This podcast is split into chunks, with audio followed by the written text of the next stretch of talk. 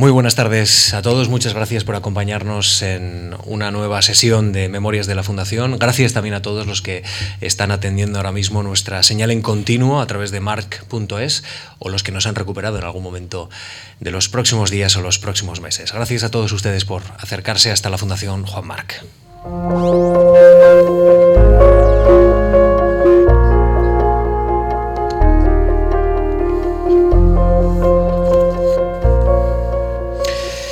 Esta tarde recibimos a un científico puntero, un maestro de, científicos, un amigo de esta casa, a Luis Oro Giral. Muy buenas tardes, Luis. ¿Qué tal? Buenas, tardes, un placer estar aquí con ustedes. Gracias de verdad por haberse acercado desde Zaragoza, nada más y nada menos. Nos separa un poquito de AVE, pero bueno, se llega en, una hora y media aproximadamente. Hora y quince. Hora y quince. He leído unas palabras de, de usted que me han llamado la atención. Dice, sin química viviríamos en la prehistoria. Nuestra calidad de vida está asociada a la química. Así es. Eh, eh, una buena parte de nuestra expectativa de vida está relacionada con la química. Al final, eh, los fármacos, todas las cuestiones de higiene, la, presencia, por ejemplo, de un simple producto químico como es el cloro, ha permitido de que el, agua sea un agua potable y que se pueda vivir. Grandes epidemias surgen en el momento en que el, agua está con, con, problemas, es decir, no está clorada y ahí han aparecido cólera y un montón de epidemias. En definitiva, gracias a la química, gracias a los fármacos, eh, nuestra eh, expectativa de vida es relativamente elevada. Sin química seguramente no pasaríamos de los 40 años. Mm. ¿Cómo calificaría el puesto de atracción de la química respecto a otras áreas de la ciencia en España? Bueno, la química tiene un problema que es que no tiene buena prensa. Y yo creo que una parte de una responsabilidad de ello la tenemos los químicos, que no hemos sido capaces de explicar los aspectos positivos de la química. Eh, bueno, la, en general, bueno, esa, esa frase, no beber de este vino que tiene mucha química, bueno, es una connotación negativa. Eh, por el contrario, bueno, a veces se dice fulanito y menganita tienen mucha química, esa es la parte positiva. Pero yo creo que, en definitiva, debemos explicar cuáles son las razones por las que la química ha ejercido un papel importante en nuestras vidas y una buena parte del bienestar de la sociedad se lo debemos sin duda a la química. ¿Y, esa forma de reivindicar la química, dónde tiene que empezar? ¿En los colegios?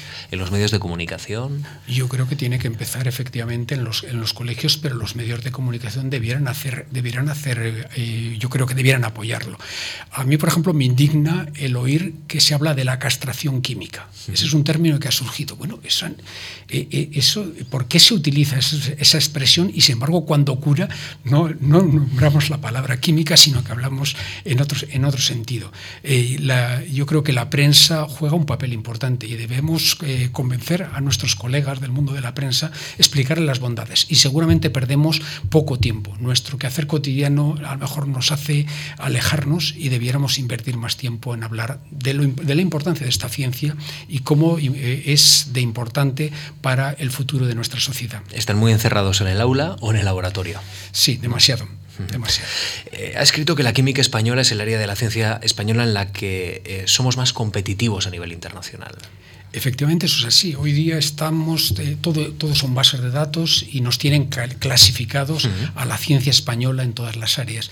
Y la química es la única área de la ciencia española que ocupa el séptimo lugar en lo que se refiere al número de citaciones, que es una medida de la calidad, y el octavo al número de publicaciones. Nuestra posición es relevante. En química, por ejemplo, eh, seguramente la sociedad o nuestro entorno no conoce que la química española está por delante de la francesa, que es cuna de la química con Lavoisier, y de la italiana. Afortunadamente se ha producido un cambio cualitativo y cuantitativo en los últimos años en España que yo creo que debemos estar orgullosos de ello. ¿Y, y cuáles son las causas de ese cambio, profesor?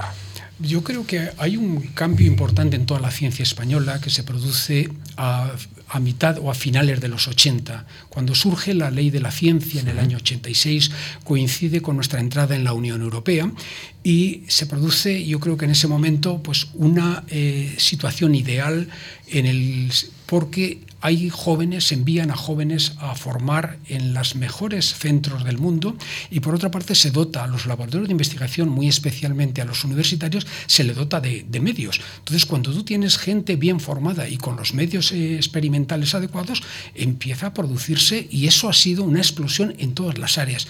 Piense que en el año, estoy hablando de la ciencia española en general, en el año 80, eh, ah, en el año 80 aproximadamente, en 83, voy a dar datos más exactos, en el año 83 la ciencia española representaba el 0,5% del mundo. En estos momentos representa eh, el 3,5%. Eso es un crecimiento increíble. Durante unos años la ciencia española fue el país del mundo con un mayor crecimiento en cuanto a publicaciones científicas. Luego nos ha superado China. China ahora en estos momentos está haciendo unos esfuerzos tremendos y la química en China es una química espectacular. ¿Y, por qué esto no, sale en los medios de comunicación? Es verdad que mm, me ha comentado hace un momento, eh, los medios no, atendemos mucho a, esta esencia de, este progreso español. La marca España siempre va por otros derroteros, por sobre todo por el turismo y, otros ámbitos, pero, pero no en el ámbito de la ciencia. Sí que sale, sí que sale. Lo que pasa es que yo me imagino que el impacto social que tiene, supongo los medios miden cuáles son los impactos de, de lo que publican y seguramente la sociedad no percibe la importancia que es tener una ciencia, eh, una ciencia competitiva. Estamos hablando en los últimos años de que hay que cambiar el modelo económico español hay que acabar con la construcción, ir a parar a un modelo basado en el conocimiento. Bueno, pues eso que a todo el mundo le suena bien y que nuestros políticos no paran de repetir en los últimos años, resulta que en la práctica las inversiones en investigación están decreciendo. Desde el año 2010 el decrecimiento eh, existente ha sido muy, muy llamativo. ¿no? Ahora eso que llaman crecimiento negativo, bueno, no, es una bajada espectacular. Y ese dinero que, no se invierte por parte de nuestras autoridades, ¿se logra eh, paliar por lo menos con la atracción de fondos extranjeros y de proyectos europeos con, equipos muy competitivos? Bueno, cuando la gente no tiene medios, pues eh, procura buscarlos fuera. Lo que ocurre es que así los grupos competitivos o los grupos establecidos que tenemos ya una cierta tradición, estamos logrando sortear la crisis. Pero para mí lo que me parece dramático es lo que ocurre con nuestros jóvenes. Nuestros jóvenes de 35 años, 40 años bien formados, están serias, tienen serias dificultades para establecer grupos de investigación. Y una buena parte de ellos en estos momentos se están, se están marchando. Es decir, hay un buen número de jóvenes, estoy hablando de esas de 40 años, que les están ofreciendo en Alemania, en Francia, en Inglaterra, en Estados Unidos, plazas de profesor permanente. Y ya si están mucho tiempo no volverán. Y eso es un drama para nuestro país. Esta gente hemos invertido mucho en su formación y en estos momentos la están disfrutando otros países. Usted ha dirigido 50 tesis doctorales, creo que en su larga vida académica. Eh, ¿Qué cualidades tiene que tener un buen científico? Cuando usted ve un científico que usted ha preparado, ¿le reconoce como buen científico? Bueno, yo creo que lo que hace falta es ilusión, perseverancia y ser capaz de distinguir lo importante de lo, de lo accesorio. Para ser un buen científico eh, se requiere eso, trabajo, trabajo y trabajo. Y eso eh, se aprende. El que, pero yo creo que se detecta rápidamente cuando los jóvenes vienen al laboratorio en la forma como se interesan, las preguntas que hacen, ya te da una, una idea. Yo, yo creo que el sistema educativo español tiene un problema y es que no se enseña a pensar yo, mis, padres eran profesores y yo recuerdo que, me fomentaron la curiosidad. Y es que no hace falta ser eh, poner una pizarra y una ecuación para explicar a un niño por qué brilla la luna. Y los niños son curiosos por, naturaleza. Yo, mis hijos o mis nietos ahora que te preguntan, te hacen preguntas, ¿y por qué pasa esto? Entonces hay que explicárselo y hay que fomentarlo en lugar de decir calla niño y no seas no, nos des el latazo. Entonces el sistema educativo nórdico inglés hay mucho más de, preguntas. Yo creo que tenemos un problema. Este país, para mejorar, debiera hacer un esfuerzo muy importante, pero abajo, abajo ya en la, en la enseñanza primaria y enseñar a razonar. Le, pongo otro ejemplo. Yo a mis alumnos de quinto les suelo hacer una pregunta que es, bueno, el examen final lo hago con libros o sin libros.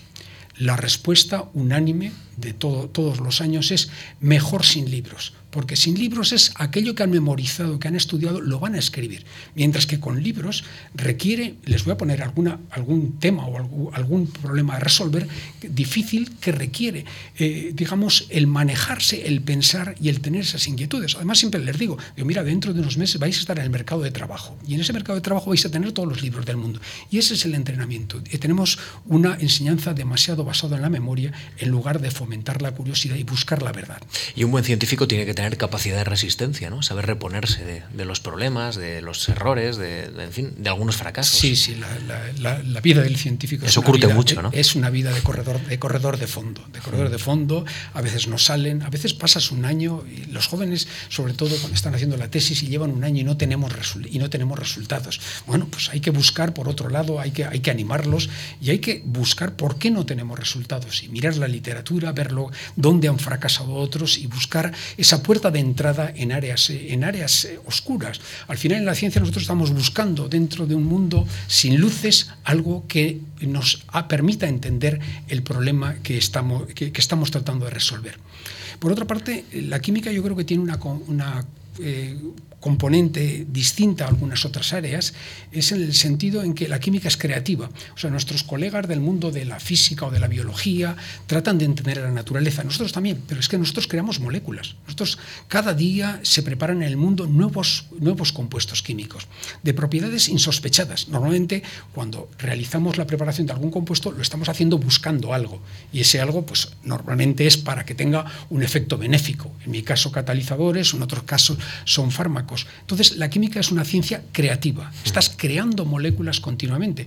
Y habido cuenta del número de elementos existentes, las posibilidades y combinaciones son casi infinitas. Hay trabajo para la química para, para muchas décadas. Este método científico estoy pensando que sería muy adecuado para la sociedad, ¿no? Para, por lo menos, pensar a largo plazo, tener capacidad de resistencia, no tener tanto miedo al fracaso, pero hay que perseverar para conseguir eh, acertar estaría bien, ¿no? Que estos valores científicos estuvieran entre nosotros, estaría Bien, lo que ocurre que en estos momentos que estamos aquí con nuestras discusiones, o, están con las discusiones... un poco ensimismados, ¿no? Al futuro gobierno y todas estas cosas, una cosa que a mí me parece que no es la mejor es pensar simplemente en las próximas elecciones. Mm. El pensamiento a corto plazo eh, tiene, yo creo que no es el adecuado, sobre todo en los sistemas de ciencia. Hay que mirar lejos y avanzar en, en esa línea. Mm. Profesor, usted ha dicho que investigar es hacerse preguntas sin respuesta, supone la libertad de buscar la verdad.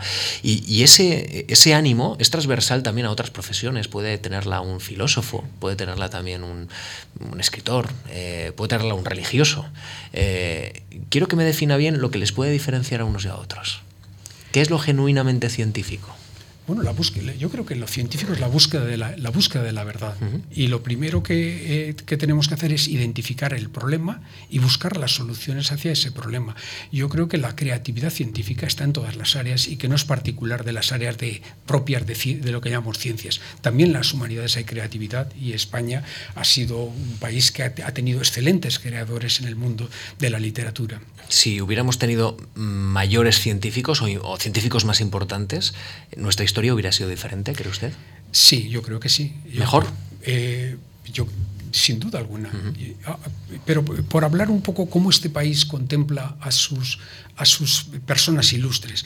Eh, estuve hace poco en Dublín y me di un paseo y las calles están llenas de personajes, de escritores y hay un culto hacia las personas que han aportado. Uno se da, este año estamos con Cervantes y bueno, prácticamente, o sea, este país de alguna manera no, no eh, pone en valor a lo mucho que tiene y eso es eh, aplicable no a la ciencia, sino a todas, a todas las áreas. Sin embargo, yo creo que el mundo de la ciencia está demasiado alejado de la sociedad. Solo hay que darse una vuelta por el panteón de hombres ilustres para saber cuántos científicos hay en ese panteón, ¿no? Ahí en la calle Atocha. Así es. O cuántos políticos también, que, que los ha habido muy relevantes e importantes para este país. Usted ha sido catedrático de Química Inorgánica de la Universidad de Zaragoza, ha enseñado en varias universidades españolas, también del extranjero. Es Premio Nacional de Investigación, Premio Jaime I de Investigación, es eh, Premio de la Fundación Humboldt, nada más y nada menos.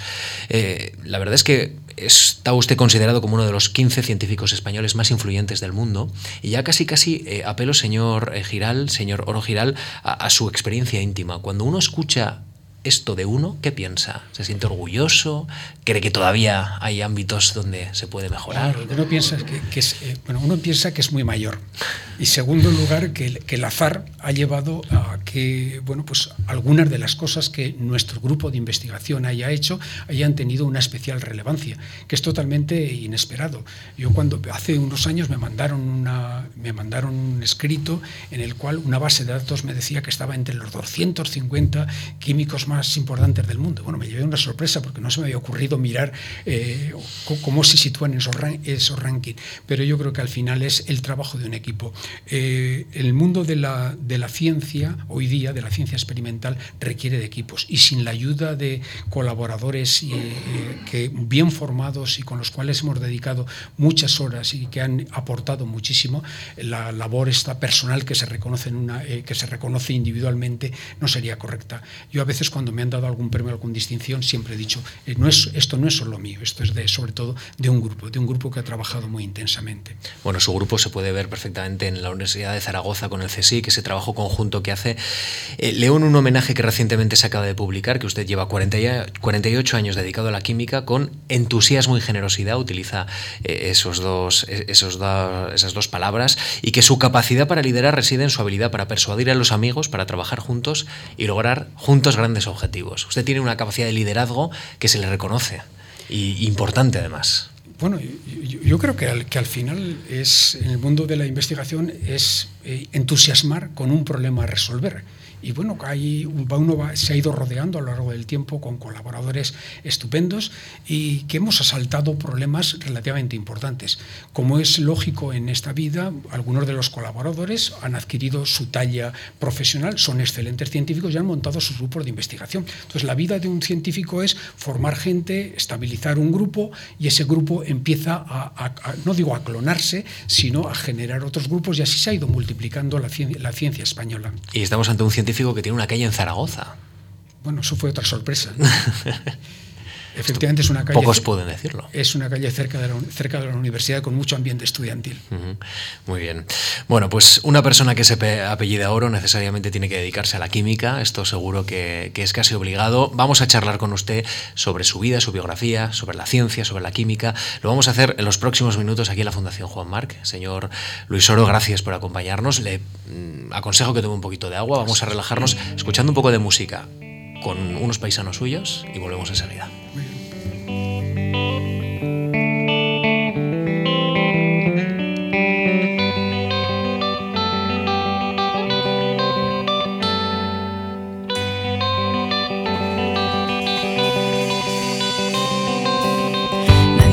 Guardar toda el agua del mar en un vaso de cristal. ¿Cuántas gotas tienes que dejar caer hasta ver la marea crecer? ¿Cuántas veces te he hecho sonreír? Esta no es manera de vivir. ¿Cuántas lágrimas puedes guardar tu vaso de cristal? Eh, Luis, eh, Luis Oro Giral nace en Zaragoza en 1945. En Zaragoza desarrolla gran parte de su carrera investigadora. En la Universidad de Zaragoza funda el Instituto Universitario de Catálisis Homogénea, que luego, que luego enlaza con el CSIC. Eh, entiendo que sin esta ciudad usted sería muy diferente. ¿Qué, qué, qué le aporta Zaragoza o de qué manera usted está enraizado en Zaragoza? Bueno, Zaragoza es la ciudad de mi, de mi infancia. Y por otra parte, el, yo creo que Zaragoza tiene una característica, el personal, digamos, aragonés, que es el de la persistencia, eso que llaman tozudez.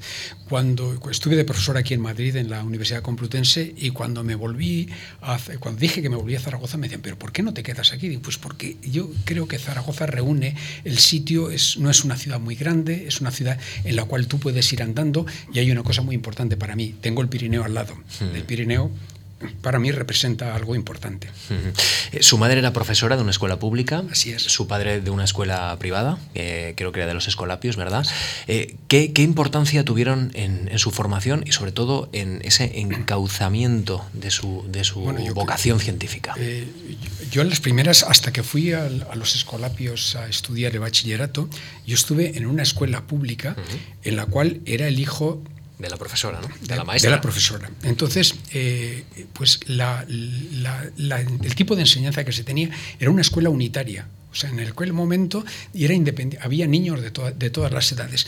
Y lo que yo aprendí de mis padres fue sobre todo la curiosidad. Era, bueno, te encargaban una cosa, como había niños de todas las edades, tenías que desarrollar aquello. Y sobre todo la vida con ellos, con mis padres, ha sido la de la continua pregunta, la continua la curiosidad, el fomento a la lectura. Yo recuerdo eh, que hubo en aquella época de, de la guerra civil, en las escuelas públicas se prohibieron una serie de, libros eh, por razón, por orden gubernativa. Bueno, mi madre no los, no los entregó y yo tuve ocasión de leer a escondidas aquellos libros que teóricamente no se podían leer. Entonces yo le debo mucho a, mis padres. ¿La relación con su madre como profesora no, no era un poco complicada, profesor? Eh, no porque iba al, iba iba a, la, era de niños y de niñas, era una escuela unitaria, entonces yo tenía un maestro, don Jacinto, entonces no era complicado, aunque era en todo momento era el hijo de doña María. Claro, y esto en cierta forma también distorsionaba quizá un poco su presencia en el colegio, ¿o no? No, yo creo. Esto... yo lo llevé bien, lo llevé bien. Alguna vez tuve algún problema en esas peleas de críos, pero vamos, no tengo mal recuerdo. ¿Qué, tal el paso a los escolapios? Eso cambió por completo el sistema, el método y... Fue, fue tremendo, fue mm. tremendo porque eh, yo estuve en, la, escuela, estaba en una barriada de Zaragoza, que era un medio eh, al lado del gallego, entonces yo tenía una infancia feliz con comiendo cerezas en los campos, que yendo al gallego a bañarme, y cuando llegas a los Escolapios la disciplina es elevadísima. Fue un choque, pero bueno. Los Escolapios están en el centro de Zaragoza. En el centro de Zaragoza. Y ustedes se tuvieron que mudar, ¿no? Nos movimos de, la barriada. De, la barriada al centro de Zaragoza, y bueno, la disciplina eh, para un niño que ha vivido en libertad eh, tan tremenda es un choque, pero bueno, a todo se adapta uno. Ahí estaba su padre enseñando. Sí, mi padre.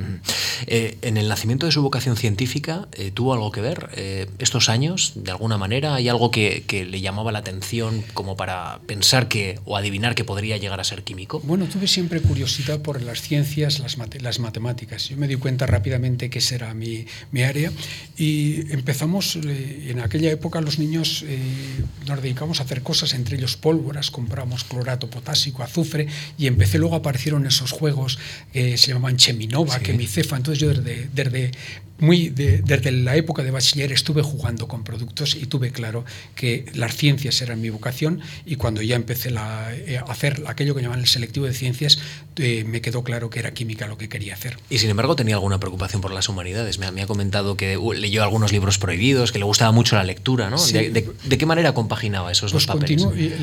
La, literatura, para mí hay dos, dos, eh, dos escapatorias al estrés del trabajo. Uno de ellos es la montaña y el otro es la lectura. Tengo una hija escritora y ahora ya últimamente ya, no, ya casi no elijo los libros, son los libros que me recomienda mi hija. ¿Falta un poco más de humanismo en la ciencia? Yo creo que, que, no, que no son incompatibles. Hay muchos científicos que son grandes humanistas. grandes humanistas. Entonces, yo creo que esa división entre ciencias y letras es un tanto artificial.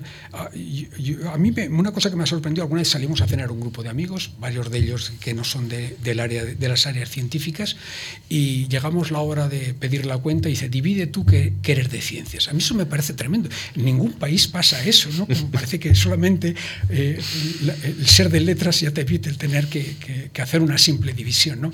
Tenemos demasiado, eh, demasiado separado el mundo de las ciencias y las letras y yo creo que no están tan distantes. Luis, ¿conserva amigos de la infancia allí en Zaragoza? Sí, sí, conservo amigos de, la, infancia, eh, muchos y sobre todo lo que te guardo, eh, lo que conservo son los amigos de las 15, 16, 18 años que empezamos a salir a la montaña. Todavía continúo con ellos saliendo a la montaña. Sí. ¿Por qué es tan importante la montaña para usted? Bueno, la, montaña, eh, para mí la montaña implica eh, un área donde te mides controladamente a mí me gusta, la, he hecho montaña, alpinismo de cierta dificultad, eh, hago escalada todavía, cada vez con retos más, más asequibles, y en la montaña... Es un gran amante del esquí también, ¿no? Sí, sí, sí, el esquí es algo... algo una, pasión, una pasión sobrehumana. Tanto el esquí de fondo como el esquí, el esquí alpino. Pero... Eh, uno aprende en el deporte metas para eh, lograr objetivos y tú aprendes a competir. Yo estuve eh, corriendo mucho esquí de fondo, estuve en el equipo nacional de esquí de fondo y ahí había, sabías muy claramente quién era el primero, quién era el segundo. Yo nunca estuve entre los cuatro mejores, ¿no? Me quedaba un poquito, un poquito más atrás y te entrenas y te esfuerzas. Entonces ese tipo de disciplina es válido también luego cuando lo aplicas a la, a la ciencia. De manera que yo creo que el deporte me ha ayudado sobre todo a fijar metas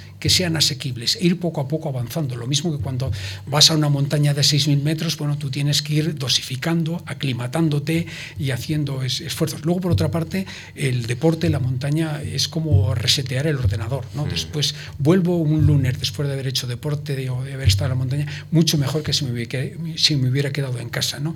Eh, creo que es un buen complemento mm. el deporte con la actividad científica. Mm. Lo que no saben nuestros oyentes es que eh, esa pasión por la montaña nació en la localidad natal de su madre, en Burgasé, un pueblito en el Pirineo, ¿no? aragonés Cuéntenos cómo, cómo fueron aquellos años en los que usted pasaba prácticamente todos los veranos allí, en esas montañas. era, un, era, un, placer. Es un pueblecito que está mirando a Monte Perdido, está en lo más alto y es un pueblo que está abandonado en estos momentos. Continúan las casas allá y era un placer el levantarte por la mañana, el poder acercarte y ver las cumbres nevadas, los glaciares que están claramente en, recesión, y ahí mi contacto con la naturaleza nace ahí. Entonces yo he necesitado siempre estar en la montaña y llevo pues desde, desde mi niñez, de manera que es una vocación.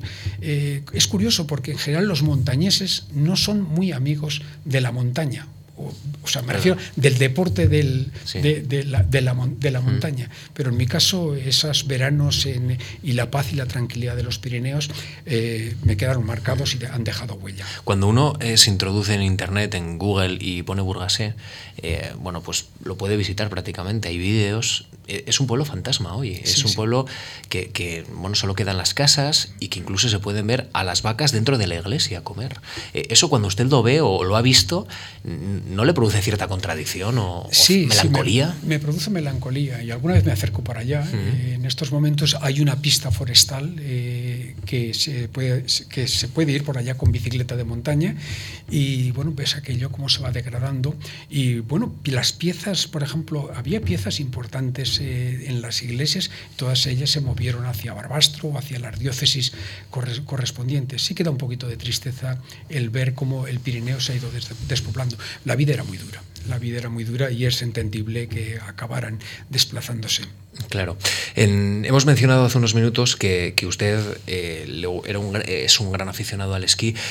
Eh, es un gran esquiador. En 1968 representa a España en la Olimpiada Universitaria de Innsbruck. Eh, esto, esto sí que no estaba en, el guion. ¿no? yo creo que esto fue una, una, gran aventura, una gran oportunidad, porque al fin y al cabo, cuando uno está introducido en unos estudios, bueno, pues puede dar pequeños pasos, pero representar a España en una Olimpiada Universitaria, pues, esto es algo inédito. Fue una, una, gran, una gran alegría. Cuando estaba ya en, en, cuarto curso de carrera fue cuando me llamaron al equipo nacional de esquí de fondo y fue duro complementar, la, alternar, digamos, el deporte de, de alta competición con, la, con, con, eh, digamos, con los estudios y debo decir que mi expediente eh, bajó algo. Yo tenía muy buen expediente hasta que empecé eh, a competir en esquí y bajó. Afortunadamente la Fundación Mars cuando le pedí la beca no, no, no, lo, tuvo, no lo tuvo en cuenta, el que había bajado algo y fue distinguido con, la, beca. Pero efectivamente fue una época muy, muy interesante. Competir con las grandes figuras eh, del esquí del mundo, bueno, era un, era un sueño. ¿Usted ahora esquía? Sí, sí, continúo esquiando. ¿Y dónde suele acudir? ¿A Formigal? ¿Le gusta Candanchú? Eh, prefiero Cerler. Alguna vez voy a Formigal, que es una gran estación, pero tenemos la casa donde vamos con mis hijos y mis nietos, está en el Valle de Benasque. ¿Y comparten ustedes jornadas de domingo, de sábado, de, esquí familiar? Sí, de esquí familiar, así es. Ah. En 1969 he leído que funda el Club Alpino Universitario también, ¿no? en eh, esta gran aventura también en la que se introduce hasta en un cierto problema con las autoridades. Bueno, en aquel momento, en los años, eh, en las finales de los 60, el deporte universitario estaba todo eh, controlado por el Sindicato Español Universitario y bueno, pues no parecía que, no, nos pareció a algunos que fue, fuera el camino más adecuado el estar bajo un sindicato español de, aquellas características. Entonces, acogiéndonos a una, eh, al reglamento que existía en la Federación de Montaña, montamos un club universitario, lo cual no fue nada bien visto por las autoridades universitarias de la época, aparte, eh, especialmente por el Sindicato Español Universitario.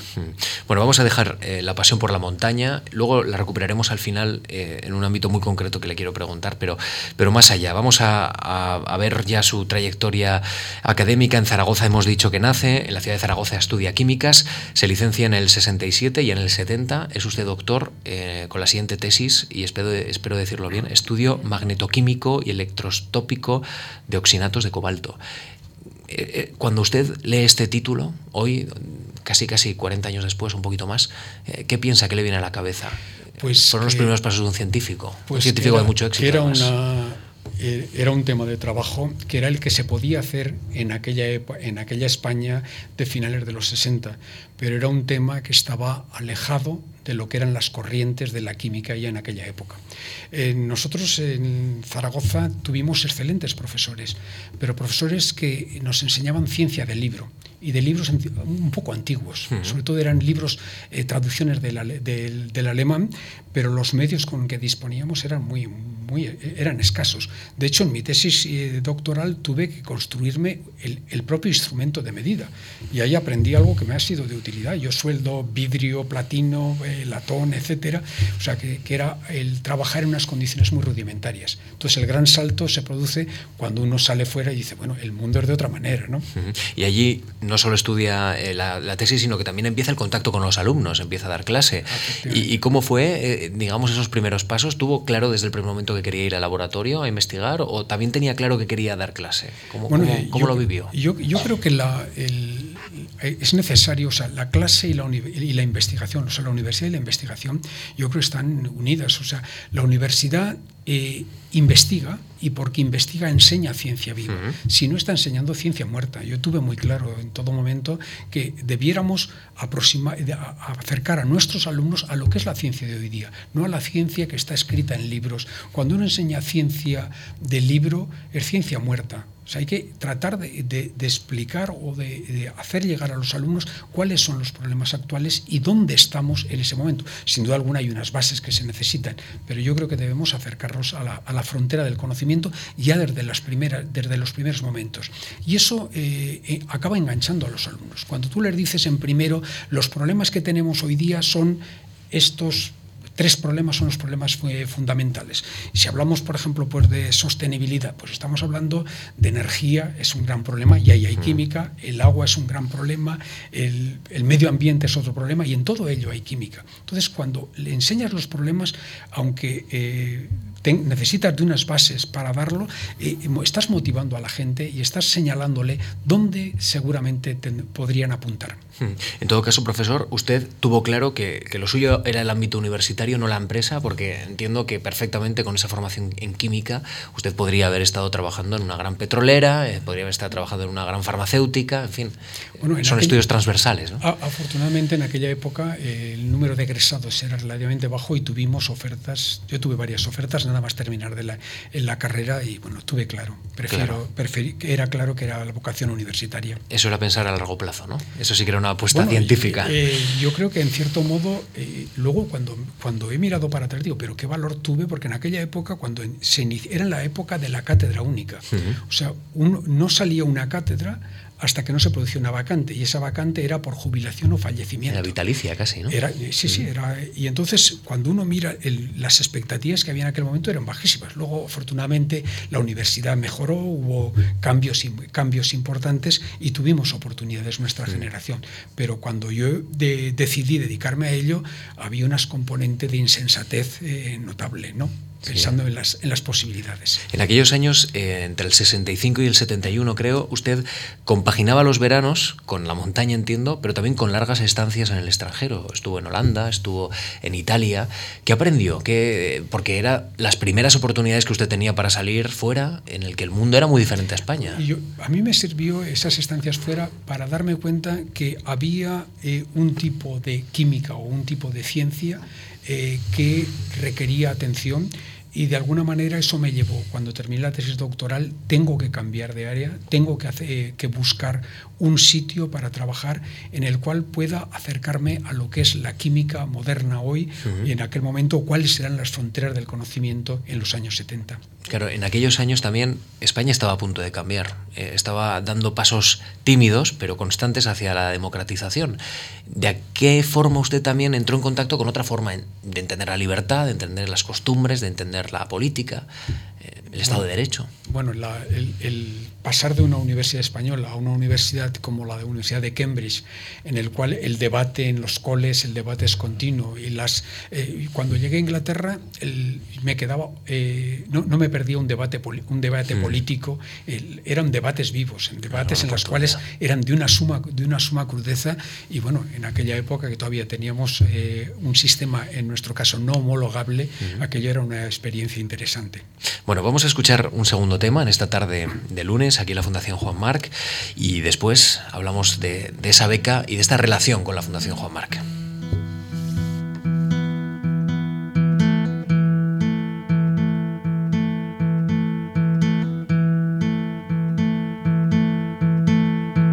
Qué verdad, qué triste realidad surgió de la nada y se alza ante mí. Me siento pequeña, pero nunca más confiada 1971 solicita esta fundación una beca, un año después de, recibir el doctorado, de ganar el doctorado, inicialmente para estudiar una nueva técnica muy novedosa en el University College Cork en Irlanda, que poco más tarde cambia por otro destino en la Universidad de Cambridge, como acaba usted de mencionar, para estudiar con otro de los punteros de la química en Europa, que el profesor Lewis.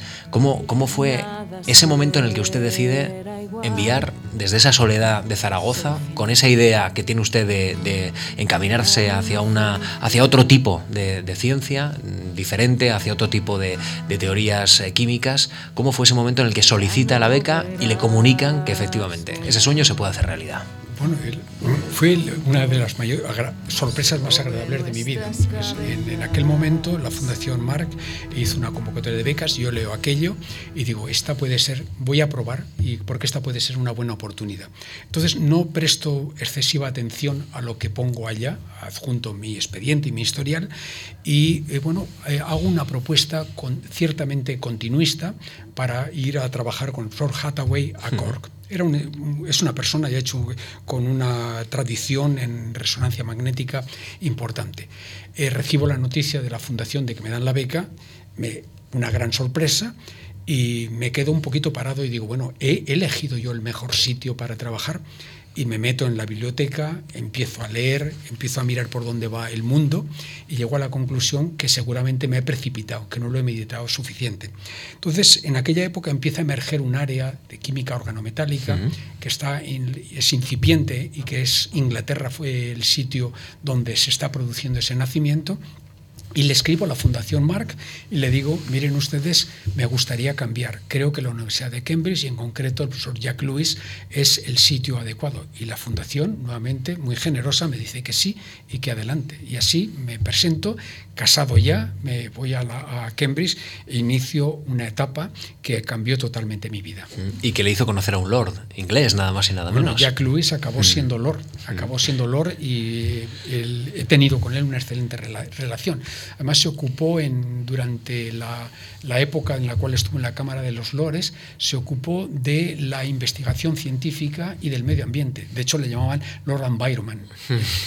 Era un hombre encantador que falleció hace poquito tiempo. ¿Le invitó a Westminster o no? Eh, no, no, Me invitó a la Royal Society, ah. la Royal Society de, en Londres, que es impresionante. Es el lugar donde se reúne, digamos, los científicos y uno va viendo los cuadros que hay allá. Empieza por Newton y va viendo toda la historia de la ciencia, de la física, de la química, de las, de las matemáticas. La tradición inglesa es envidiable. Sí, ahí, ahí le veo cierta añoranza, ¿no? Respecto a lo que hemos comentado y al diagnóstico de nuestro país, en, esta forma también de haber tratado a, los científicos, a la ciencia. Eh, viaja usted a, a la Universidad de Cambridge recién casado, con su niño niña a punto de nacer, eh, yo le pregunto, ¿ese tipo de vínculos eh, superan lo puramente profesional para convertirse en un enclave prácticamente sentimental? Eh, ¿Ha vuelto usted a Cambridge? ¿Visita esos lugares? ¿De qué manera lo recrea en su memoria y en el presente? Bueno, la etapa de en, la, que estuvimos allá, pues era una etapa con mucha dedicación al, laboratorio.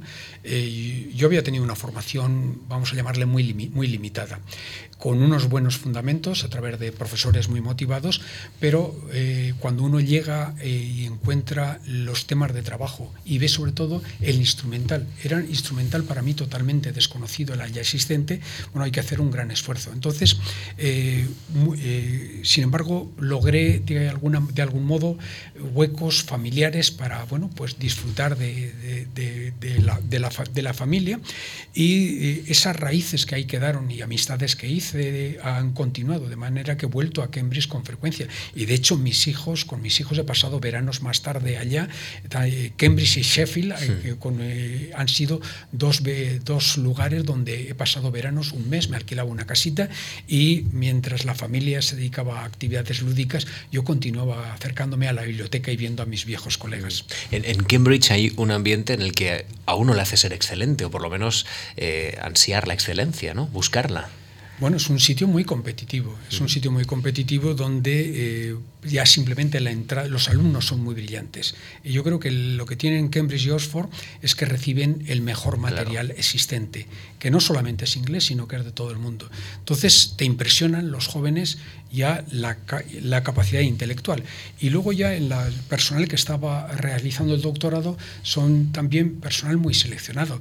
El que estaba enfrente de mí eh, trabajando, Richard Ersrock, es premio Nobel. Bueno, él ha ido eh, prácticamente coincidimos, coincidimos allá y coincidí con algunos de las personas que hoy día han, o que en los últimos años han ocupado puestos importantes en química, pero sobre todo había algo muy fundamental, que eran los seminarios. Cada semana teníamos un seminario y ahí pasaron todas las grandes figuras de la ciencia.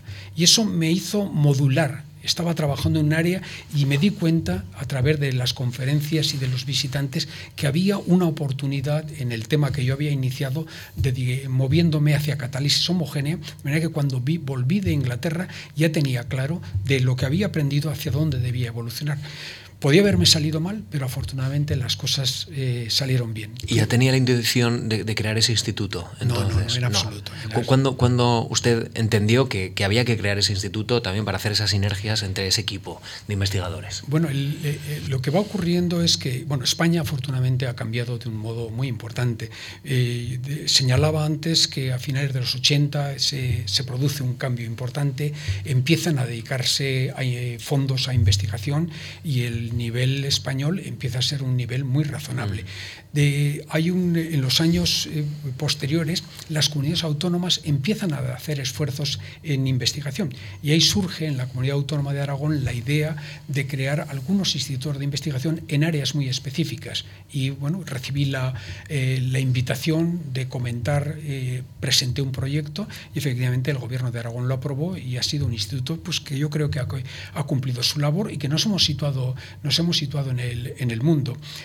una de las mayores satisfacciones para mí es en estos momentos tener en nuestro instituto visitantes extranjeros, por ejemplo, de países eh, Alemania, Francia, Italia, pagados por sus eh, países de origen para adquirir un postdoctorado, una formación con nosotros. Eso yo creo que para mí es una de las cosas que más orgulloso estoy. Yo sé que fui un joven que tuve que salir a aprender dónde estaban las fronteras, el que ahora en algunas temáticas haya eh, personal, eh, científicos, jóvenes científicos, que vienen a entrenarse, a adquirir conocimiento en nuestro laboratorio. De manera que la ciencia española es una ciencia muy competitiva. Existe, a veces se hace esa, esa idea, se habla a veces en la prensa, no tenemos ningún premio Nobel, no hay ninguna eh, universidad entre las 100 primeras. Sin embargo, existen grupos excelentes. Hay un, un ranking, que es el ranking de Shanghái, que clasifica, y ese es el que se utiliza como criterio de que no hay ninguna universidad entre las 100 primeras, lo cual es cierto pero hay 16 universidades entre las 500 primeras. Pero sobre todo yo, lo que quería significar es que en ese este ranking de Shanghái hacen un ranking también por áreas, de física, de química, de matemáticas, y resulta que hay, hay 21 eh, áreas en España que se encuentran entre las 100 primeras. En, química, por ejemplo, están eh, la Universidad Politécnica de Valencia y Zaragoza, estamos entre las 100 primeras. Y cuando uno mira ¿Qué ocurre con otros países? Resulta que somos el sexto país con más grupos, con más áreas entre esas 100 primeras.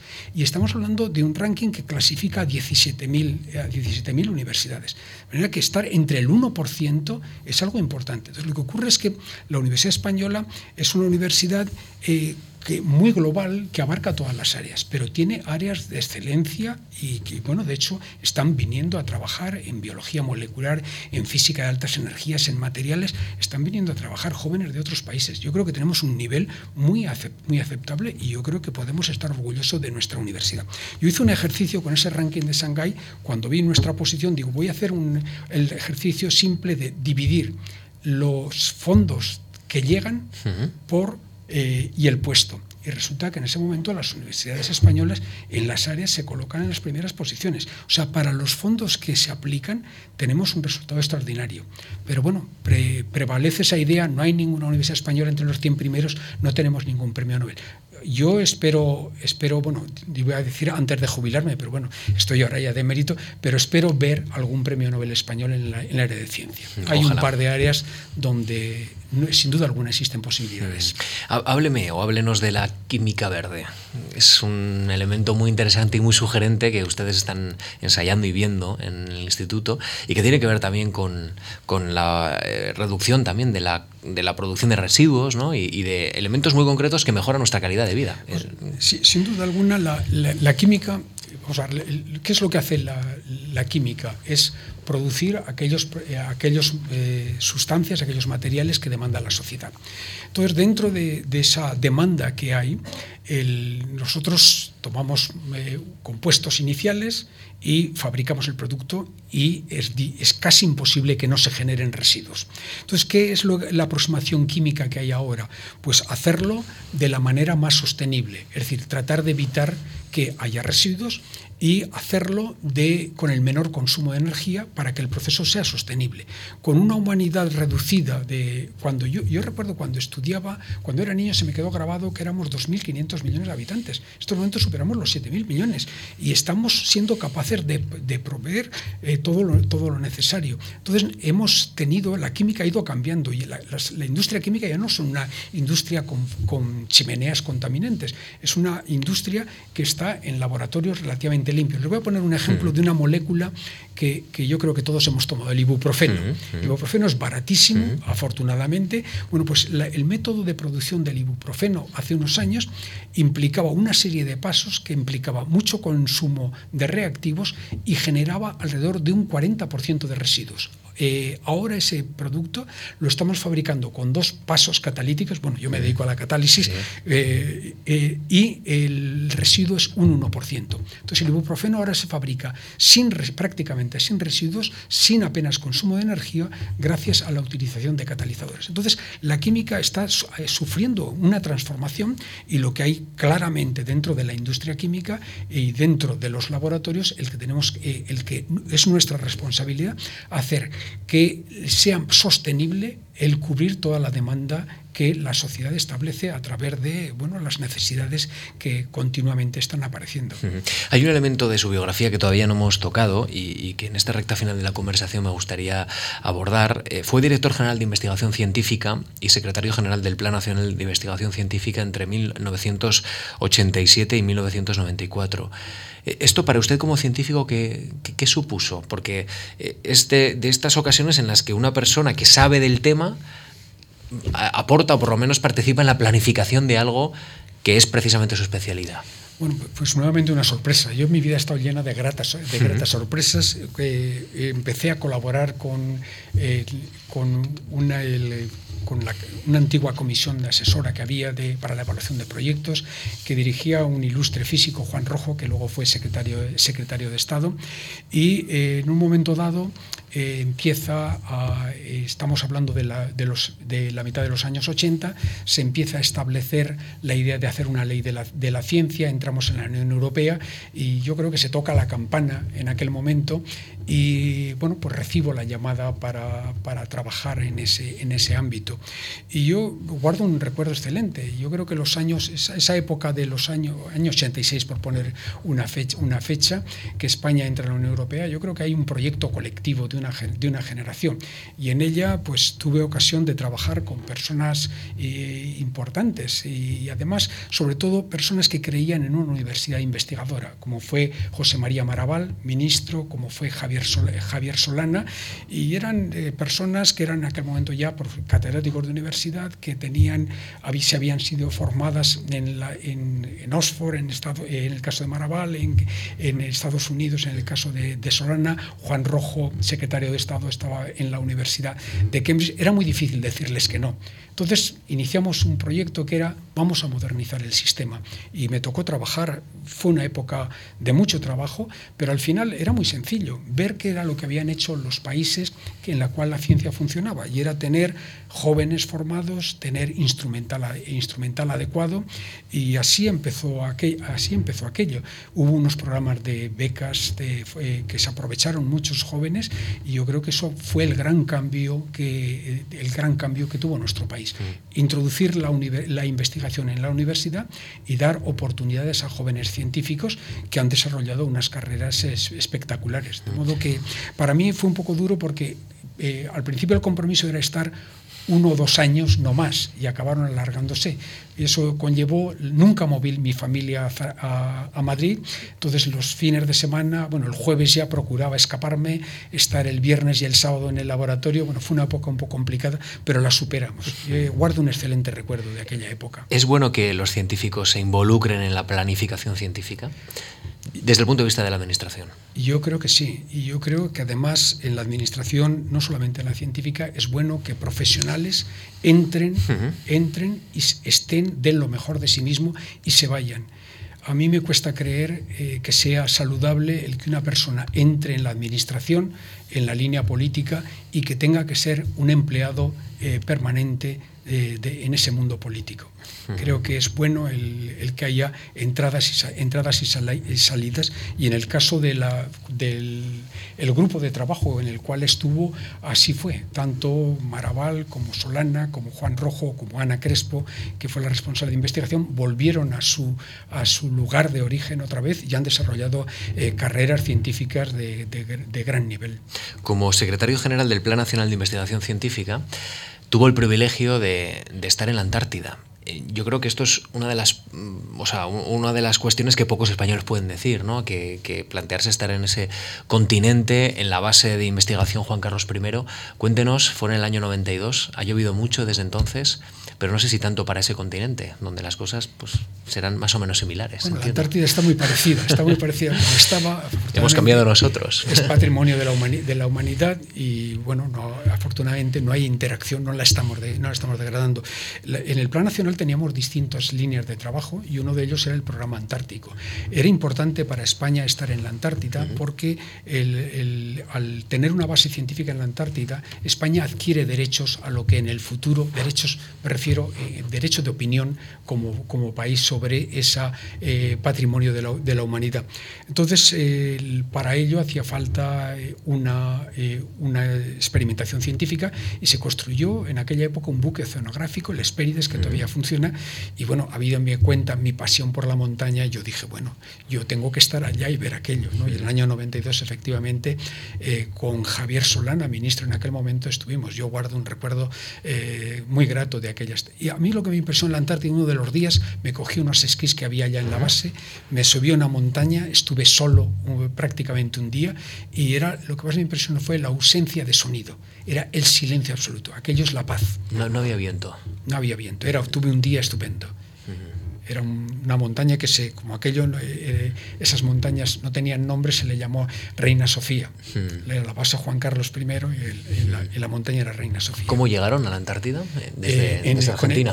desde Argentina y con el buque Espérides. Hmm. Entonces el buque Espérides se acercó y bueno, la, aquello, el, buque se acerca pero no puede llegar a donde está la base. Entonces ahí se, es una Zodiac y con esa Zodiac hay que ir y hay que andar con cuidado porque cuando el mar se pone, se pone bravo, eh, las aguas están muy frías y uno no aguanta mucho tiempo, de manera que hay que andar con, con cierto cuidado. Y, andar sobre hielo eh, es una experiencia que puede ser pirenaica, pero, pero no tanto como en el caso antártico. Es igual, el hielo, el hielo antártico es igual que el, que el, del Pirineo, un poquito más húmedo porque está cerca del mar. Profesor, vamos terminando. Eh, ¿Cómo ordena día a día su tiempo? ¿En qué, en qué se dedica? ¿En qué, ¿En qué está ahora mismo? Se refiere de sí, horario. Sí, pues profesional. Eh, no sé si le dedica mucho tiempo al laboratorio, ya, ya las clases no entiendo, pero sí que sí que tiene una relación evidente con la, con la universidad. ¿Cómo, ¿Cómo ordena su tiempo? Bueno, mi situación es la de profesor emérito y continúo dando clase del curso de catalismo homogéneo, una parte de las clases la, la, la, doy. De hecho, hoy tenía que haber dado clase, ah, pues se, han quedado, se, han quedado, en un seminario. en un seminario. entonces yo suelo ir a la facultad sobre las 8, 8 y media de la, de la mañana y hago una paradita al mediodía. Zaragoza es una ciudad que se puede andar, voy a casa, descanso un poco, leo el periódico, veo el telediario y mi jornada suele ser hasta las 8 y media y a las 8 y media suelo bajar al gimnasio de la universidad y procuro hacer algo de, algo de deporte, porque creo que, creo que es bueno. Eh, esa es mi vida. Dentro de la universidad, eh, soy una persona muy inquieta, no puedo estar eh, mucho tiempo sentado, de manera que mi visita a los laboratorios, discutir con la gente joven, la ilusión de un joven cuando acaba de descubrir algo, cuando acaba de preparar algún compuesto nuevo o cuando entiende un problema, es, es algo que es realmente grato de compartir ni se imagina jubilarse, entiendo. No, mientras... Eh, el, tiempo, el tiempo y la fuerza aguante, ¿no? Así es. ¿Y, cómo le gustaría que esos jóvenes con los que usted se encuentra diariamente en el laboratorio le recordaran, evocaran su figura, su maestría? Bueno, yo soy de los que creo que si uno ha, eh, sido un buen profesional, tiene que lograr que los jóvenes que vienen de los discípulos sean mejores que, que él.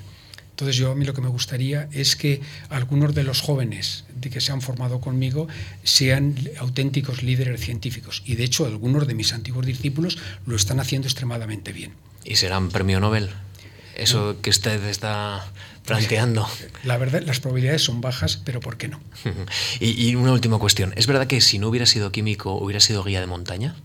Efectivamente tuve dudas. Mi pasión por la montaña llegó a tal nivel que en un momento dado estuve pensando en hacerme guía de montaña. De hecho, algunos de los compañeros con los que ahora salgo a la montaña son guías profesionales. El guarda del, de guarda y guía de montaña del refugio de Respumoso, que está ahí en, cerca de Sallén de Gallego, ha sido mi compañero de toda la vida. Él eligió esa carrera, ese, ese camino y vive muy feliz en sus montañas. ¿Y este fin de semana regresa a la montaña? Regresaré, sí. El tiempo parece que es regular, ¿no? Sí, bueno, aquí en Madrid en 22 grados, que esto del cambio climático ya no sé hasta dónde va a llegar.